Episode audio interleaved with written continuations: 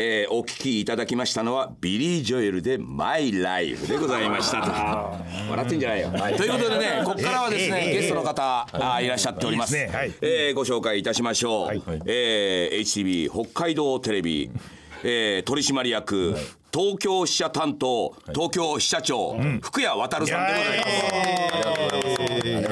まあ福谷渡といってもね、よくわかんないと思いますけど、キャップという名称でね。あそうかそうか。キャップ、通称キャップです。機械島だってね、でね、その西表表だはい。ねずりに一緒にいて、釣りしてたっていう、浮き釣りしてたっていう。今若干ね、えーうちの東京支社長取締役酩酊してます。おかしいしね。私がちゃんと LINE でしちゃってんですよ。今日出てくださいねって。出てくださいその時も酩酊していって、適当になんかはいはいって。で今日なんかダブルブッキングしたこと発覚して。ええええダブルブッキングじゃないですよ。違うんですか？はい、もともとあの鹿児島の取締役と社長からお誘いをいただいて、深い話し合いをしようってそれのとこはいろに俺のやつブッキングしたわけでしょ。ははいいはいっつって。はほんでもんだからもうしょうがないでしょう。しょうがない取締役ですよ。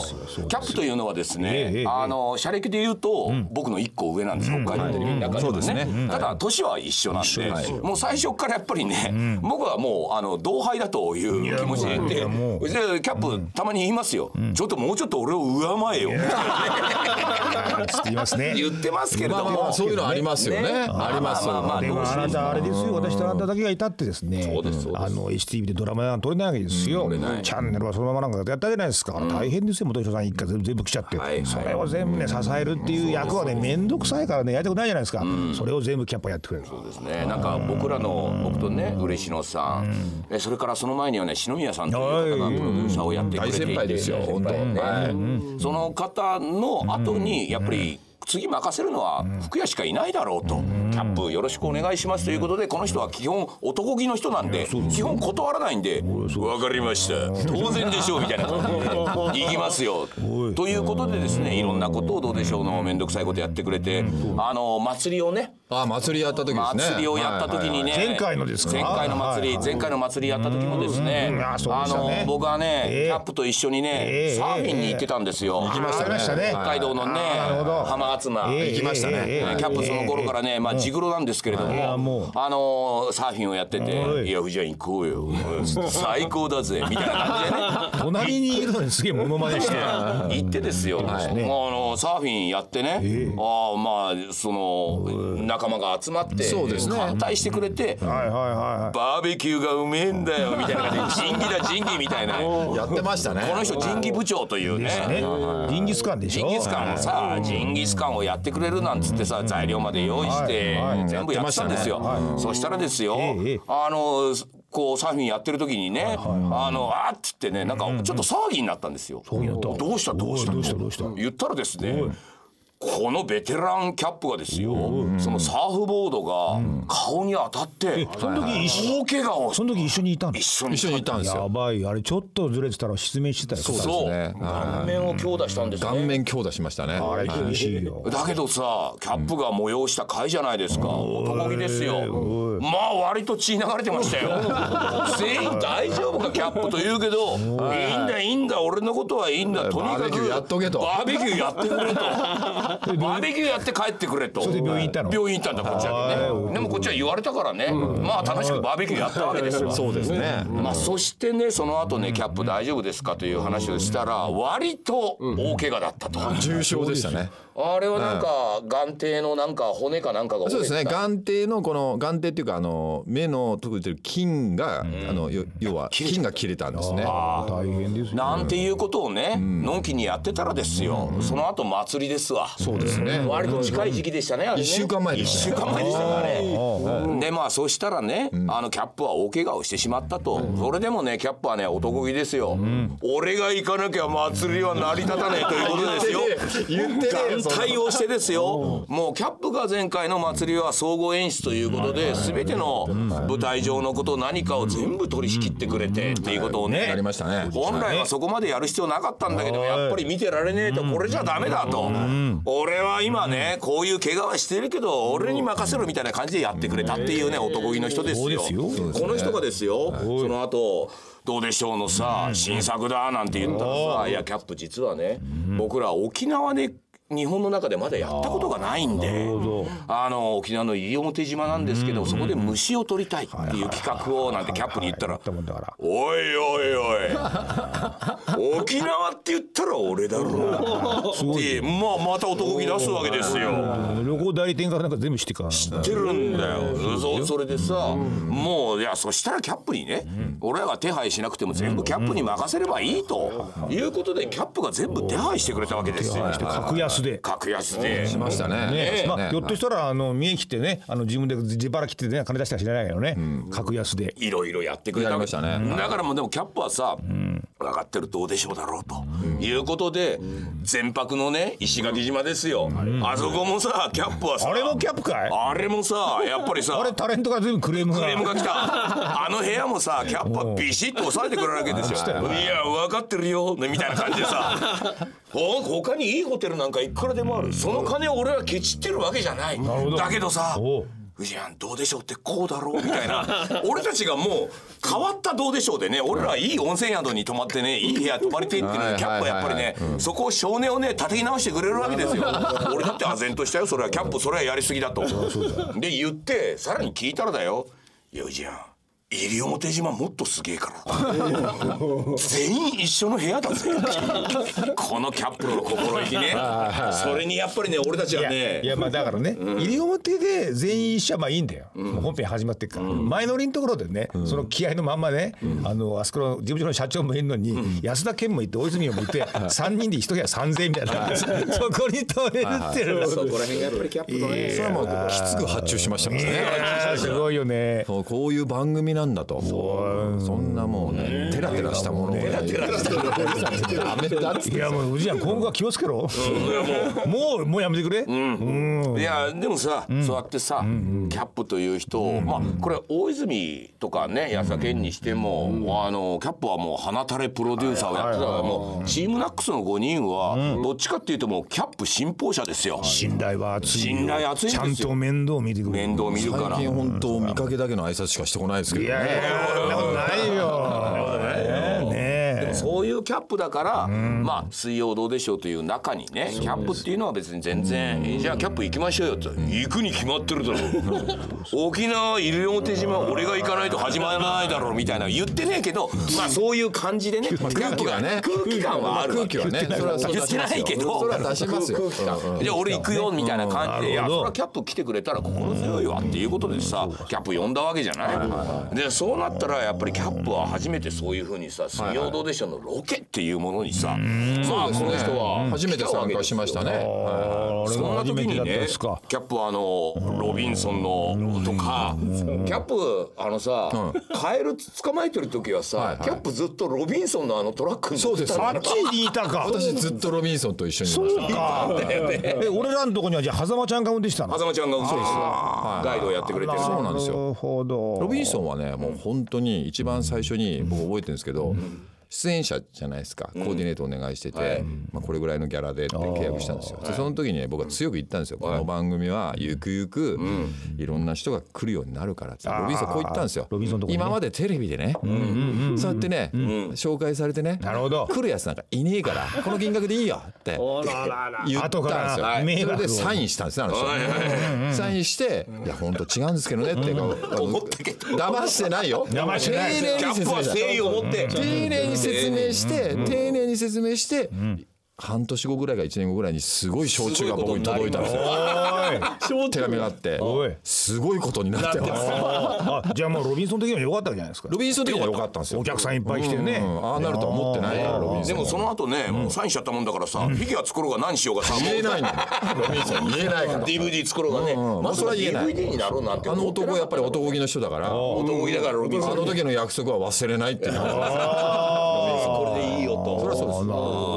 ほど男だあねのさあのトラックの中っていうのはさ、まあ俺らカメラも回ってないしさ、はいはい。どういう全然見てないから。どういう緊迫関係あの？ねもう本当にねなんかあの言葉会話あった？なんていうかなあの2歳とか3歳の子供が自分の気持ちを表現できないっていう感じをこう前面にね 出してる雰囲気なんですよ。でなんでうまくいかないんだ？なんでうまくいかない？う。なんでうまくいかないのと。あれさ俺のイメージとは違うと。ああそうやって言ってた？言ってないですよ。でも分かるの空気で。最初はロビンソンが運転しててそう。途中から変わったよね。そうそうそう。あのもう焦っちゃって。焦っちゃって。あんまりその車内では会話はなかった感じ？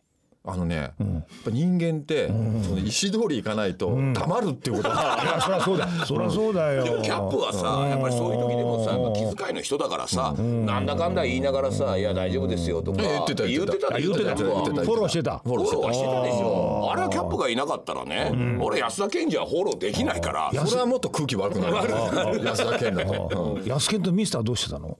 安健とミスターは、まあ、ただただ面倒くさい感じで、まあ黙ってるんでしょ？でもあの時のロケで多分朝終わったじゃないですかあの帰る時に、うんあの後大泉君が言ったせい僕忘れないですね。僕のとこふっと寄ってきたんですよ、二人じゃなくて、いやーキャップ鼻たれきついきついって言ってごめんね。っ てやっぱりどうでしょうか？一番きついよ。朝4時ぐらいですよ。ほど。言ってましたよ彼は。あの日は一日長かったからね。だろってだろう。鼻たれの方が方がまだね緩いし、もうまだもうもうやっぱり気持ち的に楽だろって仲間でやってる。もっとじゃあ楽にやれよそうっていうことだよね。楽にキャップは面倒見がいいから俺らなんかキャップだったら絶対ね寝袋とか俺はもう5つバッと用意してくるわけですよ。だって俺らだってキャップに面倒見てもらってんだからそうだよ。それはもう面倒見はいいよ。そうそうそうそう。でしょ？そういう人から見るとさ、やっぱりその大泉が言ったっていうのもあるけど、やっぱりキャップが見て、その水曜どうでしょうの現場っていうのは実はキャップは西表島もそうだし、その後のね、あの新作のアフリカっていうのも行きましたね。行きました。ね。あの時もねちょっとね俺キャップにね相談したんですよ、アフリカ？とか。アフリカ俺知ってるよケニアによ友達いるんだみたいな感じで。いや本当にいたからね。いるから。山ちゃんだろ？山ちゃんっていうね。本当に。道路作ってるね。道路作ってんだよ。友達がいたから。って言ってたから。本当にいたもん。じゃあキャップ、よろしくいろいろやってもらっていいですか？当たり前だろ、アフリカ俺が行かなきゃ始まんねえだろみたいなまた感じでキャップもアフリカも来ちゃって。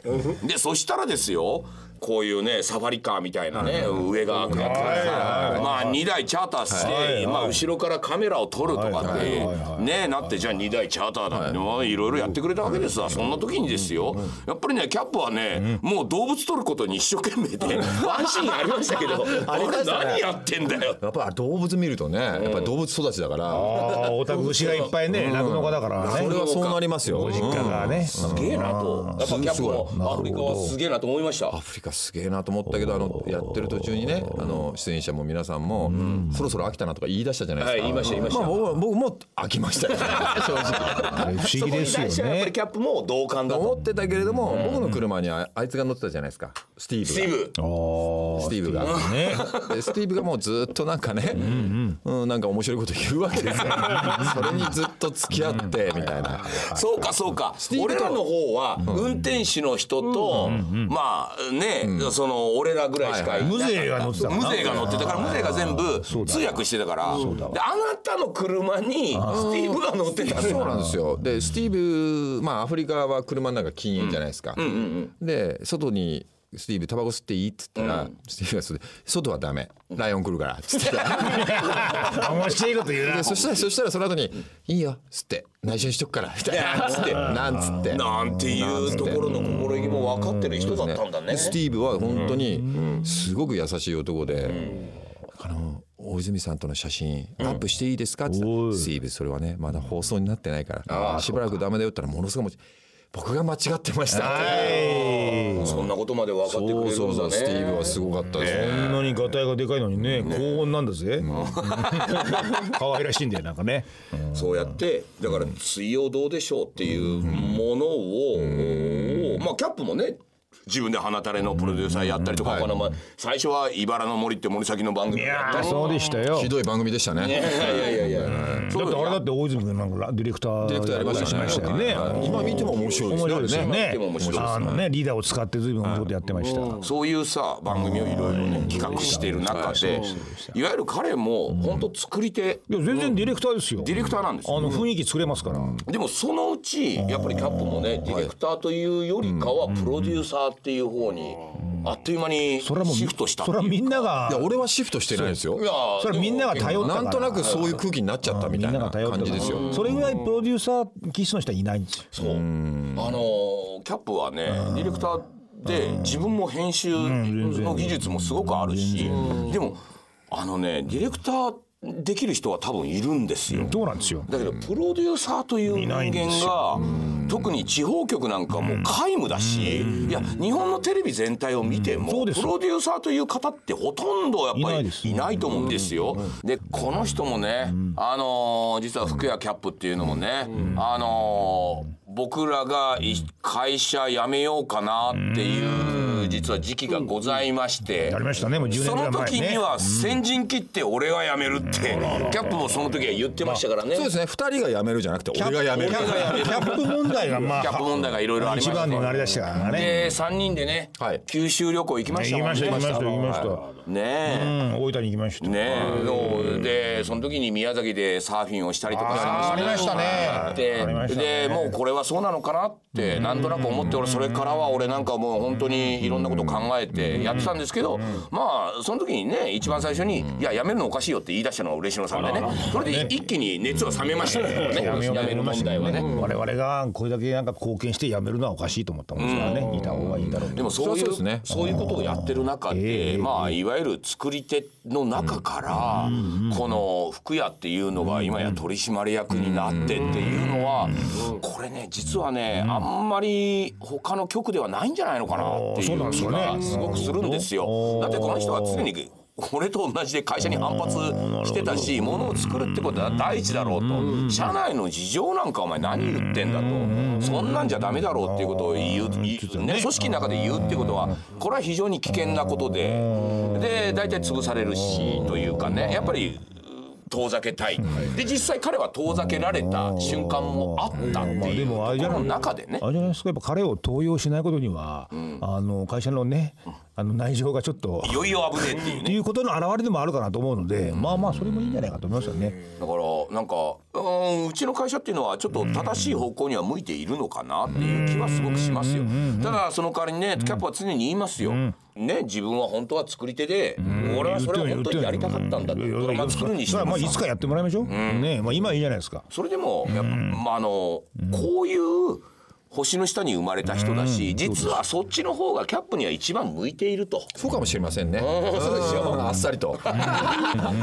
まあそういう人がでもまあ北海道テレビっていうところにねすいませんね社内の話ですけれどもなんかいてくれてで彼が偉くなってっていうのは非常にラッキーだったのかなキャップがいてくれたったらラッキー。ねあの新社屋移転して借金も多い中であのこの福屋渡るっていうのが取締役になってでキャップ言ってましたよ。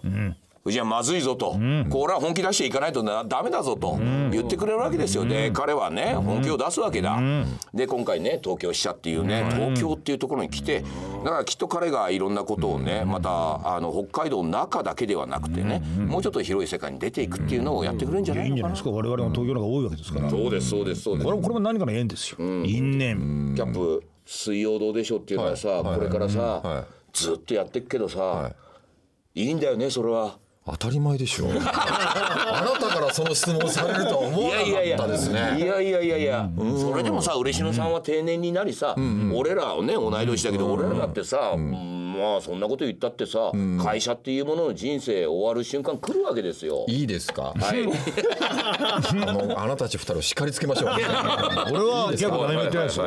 あの、この間ですね、あの僕らの同胞のね北海道でジョインアライブっていうのが行われたんですよ、イベントね。僕行けなかったんですけど、その山本っていうプロデューサーが私の同い年でね。まあじゃあ俺は同い年だ。同い年でしかもウエスのそのライジングさんを立ち上げた人間ですよ、はいはいこの男が今年何をやったか、ロックフェスですよ、総合司会に徳光さんを呼び、ロックフェスですよ、なおかつ何年もかけて五醍醐を復活させたんですよ。わかりますか？五醍醐といえばもう解散して数年ですよ。一人はキリシタンで、あの土日のやつは教会だから出れないっていうやつをはいはいはいはい復活させたわけですよ。でしかもその我々の世代だったらもちろんです。ところが若い世代でもわかる曲じゃないですか。いいですか？こいいですねれ僕がいいですか？何を言ってるかわかりますか？い？やなんですかなんですか？つまりあなたたちもそうだってことです。日本の名曲とあなたたちの作品は一緒だってことなんですよ。いただきました。ねえ。いいですか？たとえあなたが先生が死のうと。死のうと。作品は残るわけですよ。我々まだ解散しないですからね。解散しないです。解散しないですよ。だけどその作ったものはずっと残るんですよ。僕らの作ってきた「水曜どうでしょう」っていうのは五醍醐が作ってきたガンダーラであり。いいですか、私はガンダーラ銀河鉄道999大好きですよだけどそれ以上のものがあなたたちにはほら来た。ほらほら来た。社内でねこう言ってくれる人ほとんどいないんですよ本当に。で本当そう思いますよ。あなたたちの作ってる作品はもう薬箱と一緒ですから。よくわかんねえね常に。あのそれは常に言ってますけどあなたたちの作った DVD とかはなんで DVD が売れるかですよ。DVD が欲しいんじゃないんですよ。わかりますか？言ってる意味あなた。わかりますか？誰に言ってるんですか？あの要はですね例えば特に都会ではい。働いてる人例えばこの女性陣がこうすごくバリバリ働いてるで嫌なことあった。はい。でも嫌な態度は取れない。帰るビールをプシュってやる。その時に DVD を見て笑って次の日を過ごそうとする。その笑って過ごそうとする DVD こそが薬箱なんですよ。常備薬。常備薬。風邪薬がなくなったはずはい。じゃあ持ってきますよ。今回は西表ね。そうです、ね。今回はあなたの今の精神状態で言えば甘いもの対決かな？なんとかね。みたいな。あそういう作品をあなた作ってるわけですから何をひ弱なことを。あありがとうございます。ダメですよそれは。ジャパンを作ってるわけですから。本当に。ということでね、えーキャップもね、いろいろそういうことを言っていただきまして、はい。ちょっともう一曲だけ言なっていいですか？その曲は何ですか？80年代にな何ですか？それそれこだわりますよ私。はキャップに曲紹介を。曲紹介を。何ですか？これ読んでもらえますか？どうですか？これです。俺これやりたかったんですよね FM に退くのは俺の希望だったんだよ。そうなのそうそうそうそうここですよ。じゃあそれではいいんですか言って。いいです。いいですか？早く言ってください。それではお聴きください。ユーリズミックスで There must be an angel はいさあお聴きいただきましたのはユーリズミックスで There must be an angel でした。いやもうもうさなんか酔っ払ったサラリーマン感が満載。今のはなんだよ今のは。あんなにさジャパンだよって言ってたやつがさいやもう酔っ払い感出しちゃった酔っ払い感がね絶対俺後悔するんだいいですね。これからなんかあれだよね。本当酔っ払ったサラリーマンをね、やっぱ呼んでくるっていうね。いいかもしれない。いいんじゃない？ゲスゲストに。いやいいかも。だって東京います東京支社長をたまに呼んでくるっていいと思うよ。そして会社の愚痴を言うなんてさ。あんまりないパターンだよそれはいいよそれもカップ酔わせればね、会社の内情いくらでもね、いや、今回これだけマイナスでさ、みたいなことも言っちゃいますからね。今期赤字ですよ赤字ねえっていう。ことでね、今回はね、ありがとう。ございましたありがとう。ございました。まだ終わってない。まだ終わってない。あのこのジグロのね、えー東京支社長、まあ取締役です。北海道テレビの今もう。トップですわ。もう。そう。ですよもうねある意味ね。実務としてその泥酔したねキャップが今日来てくれました。ありがとう。でこの後飲みに行きますけれども、キャップまだちょっとお付き合いくださいね。もちろんまだ終わりじゃないですからねえーということでまずはちょっとねちゃんとこれは言っとかなきゃいけない。はい。えー今もうねもう本番始まってます。はい。高雪鈴井プロジェクト、ボリューム5、オーパーツリリー・リストラ、仁義ある戦いハンバーガー代理戦争、ハンバーガー代理戦争。冒頭でお話ししましたけれども、この三沢さんがやっているお芝居、えーこちらの方がもう今東京でやっております、はい。えー多分当日券出てます、いやいろいろありますけれども、多分俺は面白いものに今ねなるんじゃない？なっていると思ってますでしょう。それはそ。えー東京公演は、えー8月23日すすでに始まってます、えー9月1日日曜日まで、えー池袋にあります。サンシャイン劇場、そして9月13日から15日までは、地元北海道札幌同心ホールそして実は今回最後が大阪公演。9月21日から23日、えークールジャパンパーク大阪 TT ホールというところで大阪城の近くです、えー最後大阪なんでねえぜひ大阪の人のやっぱりねなんて言うんでしょうあの盛り上がり方。盛り上がり方いいですね。でぜひあの大阪にもね実はもう水曜どうでしょうのファンはものすごく多いし。らしいですね。すごいですよ関西も。ええでそういう人たちにぜひ最後なんか盛り上げて鈴井貴之本当このままいったらあの人また面倒くせえって言って芝居やんなくなっちゃうんでなんかね鈴井貴之に最後盛り上げてほしい。うん。これはもうお願いです逆に言えばね。だけどきっとそれに対するぐらいの面白いものはきっと出せると思うので。でえーぜひ最後は大阪です。東京の人も札幌の人もやってくれるだろうけれども大阪の人で最後もぜひ盛り上げてほしい。ということで、えーぜひ来ていただきましょう。俺のもあるそうそうのりしおさんの告知も。俺があの流れですね。あのお辞めになったはいはい。HTV を大切な佐藤真美さんと、佐藤真美。ね、8月31日に京都で、はい。えーキャンパスプラザ京都で俺ちょっとイベントをやるという、何ですかそれ？どういう？もう真美さんももうあのお辞めになる前からえたまにそのシークレットゲストではいはいこのイベント来てもらっててやってましてね、で今回晴れても実名を出してオープンでね。ということができるというですね、はいはい。ぜひお越しください。あの、まあ、若干増設することもできるんでお席もね。お席はまだ。はいはい。まあ多分大丈夫うん。大丈夫という。だってキャップだってさ佐藤真美ともう俺の付き合いは可愛いっもすよあいつは。本当。なんか酔っ払いみたいなもう本当によくやってた子ですよね。てすごい実力はもう認めてるわけじゃないですね彼女のさそうです。もちろん認めてますよ。だってあのーマミオンシークレットで、女性ゲストが来るっつってお客が来るじゃないですか、で俺もうマミオン紹介するとね会場の拍手が違う。言ってましたよね。ね。それを俺聞いてあマミオンすげえな、そう。でそれそれを社内で分かっている人が、ああいないんだなっていうことは感じましたよ、そうですよね。多分よくおっしゃられてましたよね。違う境地を切り開いたんですよ。いわゆる女子アナがやってパーッと出ていく。とは違う力を佐藤真美というのはおにぎりの中で誰しもが共感するようなあこの人すごいな頑張ってるなこの人が仕切ってるんだなっていう正々堂々とした仕切ってるもんね。彼女は出したっていう。体を張れるし食えるからね、だからあれはねあの力は彼女のアナウンサーとか職務ではなくて彼女のパーソナリティだったっていう。そうだ人格ですよそうですそうだよね。人格人あ格とねやっぱ。ディレクターとしての能力も高いよ多分。そうだよね、企画できるもん。企画できてそれを自分で実現できるんだよ、ということで、その佐藤真美さんを心強い味方にしての嬉野正道のイベントも京都でありますと。いうことでございます。嬉しのコーヒー店。そうです。もう酔っ払いがね今ねでももうここは決めなきゃと思って。ということでね今夜の「ヒゲ千夜一夜」えーなんかちょっとにぎに一種ねやりましたけれどもお別れの時間が近づいてまいりましたということでえー今回のプレゼント当選者はい。えー最初に読ませていただきましたとしちゃん神奈川県20代男性。そして T 山田さん神奈川県40代男性。こちらの方にステッカーをお送りいたします。とい。うことでございますと、えー今日から1週間はラジコのタイムフリー機能でこの番組をお聞きいただけます。聞いてくださいよ本当に、さらにラジオクラウドというアプリを利用して繰り返し聞くこともできます。と。いうことでございました。いやなんか思いのほかね、あの社内の人だけで喋りましたけどもちょっとね深い話もできたかなということで。またキャプリにも来てもらって。えーということで本日もお時間となりました、はいはいえーお相手は嬉野正道とそしてゲストは、福谷渡です。えーということであの「です」じゃなくて私が最後ですからね。ということで、えー藤村忠久でございました。おやすみなさいお。やすみなさいおやすみなさい。